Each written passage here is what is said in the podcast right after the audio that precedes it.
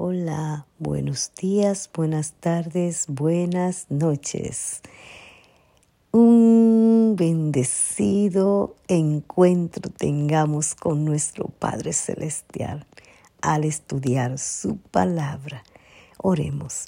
Gracias Señor, porque nos da la oportunidad de adorarte, de alabarte, de bendecir tu nombre, porque para siempre y por siempre es tu misericordia. Gracias porque eres el Dios amante que escucha, que oye y que ves. Gracias por esta oportunidad linda de estudiar tu palabra. Danos, Señor, la sabiduría que necesitamos para entenderla al escudriñarla, al estudiarla, que podamos encontrar a Cristo en ella. Gracias, en su nombre te lo rogamos y te lo agradecemos. Amén. Capítulo 27 de Números. Petición de las hijas de Selefeja.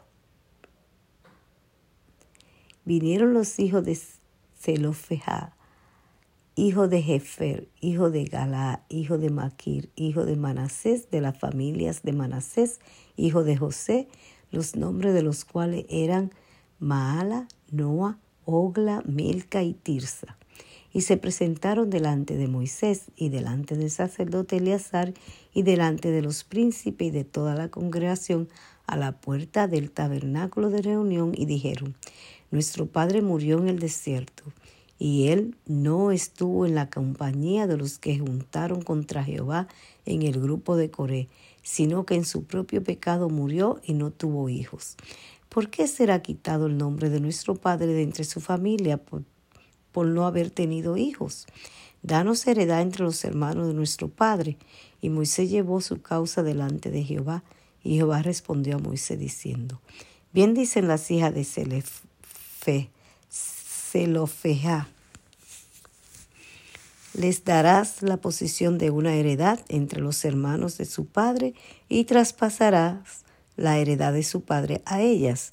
Y a los hijos de Israel hablarás diciendo, cuando alguno muere sin hijos, traspasarás su herencia a su hija. Si no tuviere hija, daréis su herencia a sus hermanos. Y si no tuviera hermanos, daréis su herencia a los hermanos de su padre. Y si su padre no tuviera hermano, daréis su herencia a sus parientes más cercanos de su linaje. Y desde de su linaje este será. Y para los hijos de Israel esto será por estatuto de derecho, como Jehová mandó a Moisés. Josué es designado como sucesor de Moisés.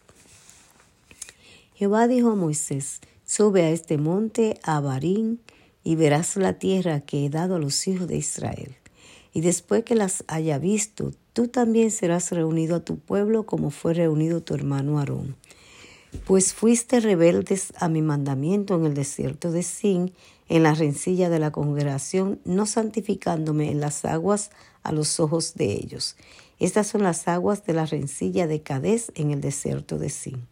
Entonces respondió Moisés a Jehová diciendo, Ponga Jehová Dios de los espíritus de toda carne un varón sobre la congregación, que salga delante de ellos y que entre delante de ellos, que los saque y los introduzca para que la congregación de Jehová no sea como ovejas sin pastor. Y Jehová dijo a Moisés, toma a Josué, a Josué, hijo de Nun, varón en el cual hay espíritu, y pondrás tu mano sobre él y lo pondrás delante del sacerdote Eleazar y delante de toda la congregación, y le darás el cargo en presencia de ellos, y pondrás de tu dignidad sobre él, para que toda la congregación de los hijos de Israel le obedezca. Él se pondrá delante del sacerdote Eleazar y le consultará por el juicio de Urín delante de Jehová. Por el dicho de él saldrán y por el dicho de él entrarán él y todos los hijos de Israel con él y toda la congregación. Y Moisés hizo como Jehová le mandó, pues tomó a Josué y lo puso delante del sacerdote Eleazar y a toda la congregación, y puso sobre él sus manos y le dio el cargo como Jehová había mandado por mando a Moisés. Palabra de Jehová.